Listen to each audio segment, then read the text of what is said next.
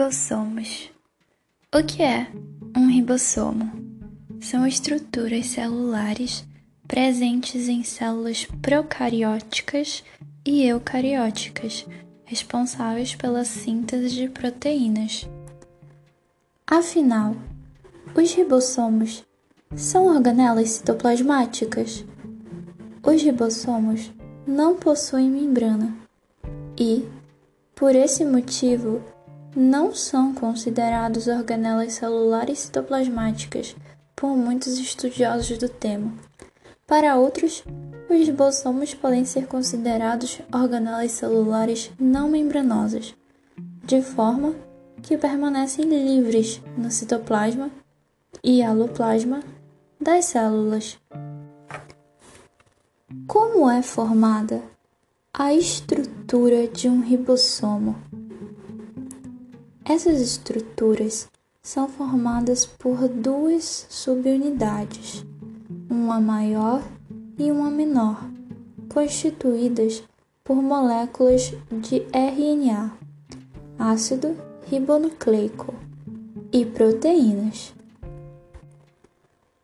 Qual é a função dos ribossomos? Sua função no citoplasma é de produzir proteínas, síntese proteica. Qual é a constituição dos ribossomos? Bom, os ribossomos são constituídos por RNA, ou seja, RNA ribossômico mais proteínas. E os poliribossomos?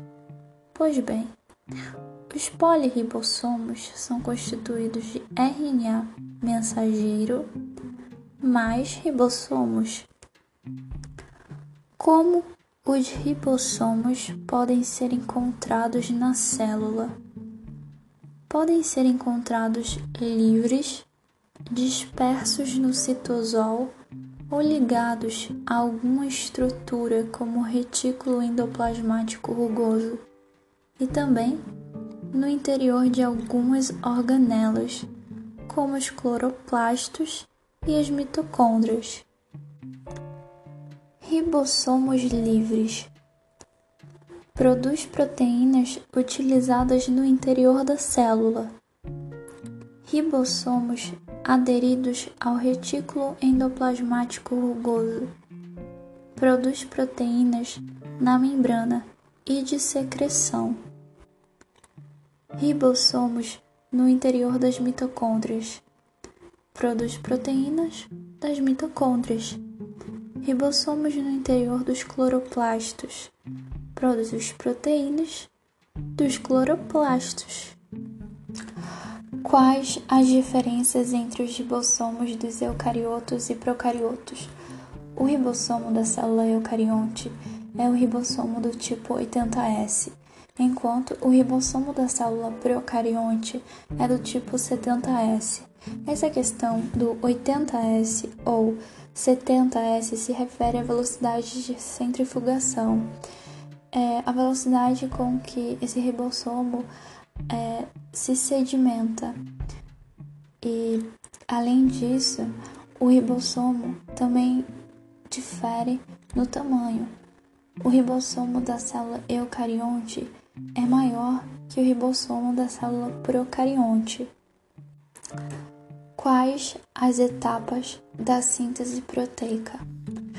Ocorre três etapas: iniciação da tradução, alongamento da cadeia polipeptídica e término da tradução. Explique a iniciação da tradução. Iniciação da tradução.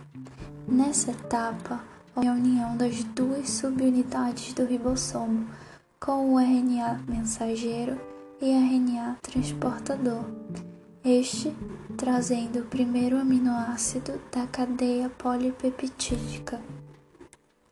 Explique o alongamento da cadeia polipeptídica.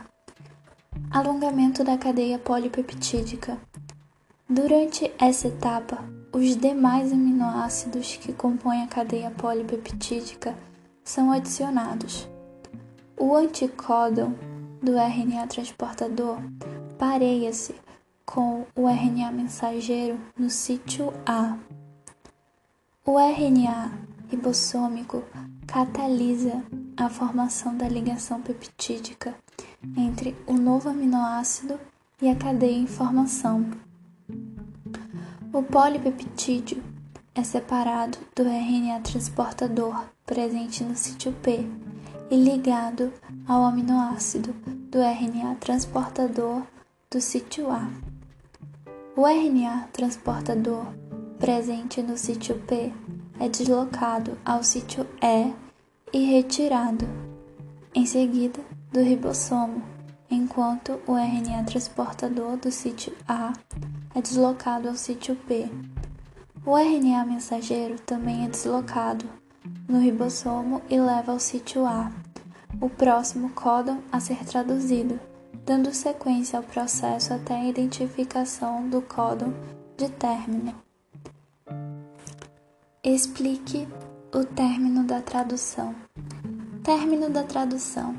Após a identificação do códon de término, uma proteína, chamada de fator de término, liga-se a esse códon induzindo a ligação de uma molécula de água na porção final da cadeia, fazendo com que ocorra a quebra da ligação entre o peptídeo e o RNA transportador presente no sítio P. O peptídeo formado é então liberado através do túnel de término presente na subunidade maior do ribossomo. Após esse processo, as cadeias polipeptídicas formadas podem passar por diferentes processos de transformação, de modo a tornar essas proteínas funcionais. Explique o processo de internalização de proteína no retículo endoplasmático rugoso. 1. Um, ribossomo livre produz proteína. 2. No início da proteína há a sequência sinal, mensagem de que a fabricação da proteína deve terminar no retículo endoplasmático rugoso. Se não tiver essa sequência, ele continua livre. 3. Ao achar a sequência sinal, sequência de aminoácidos, fixa-se na membrana do retículo endoplasmático rugoso.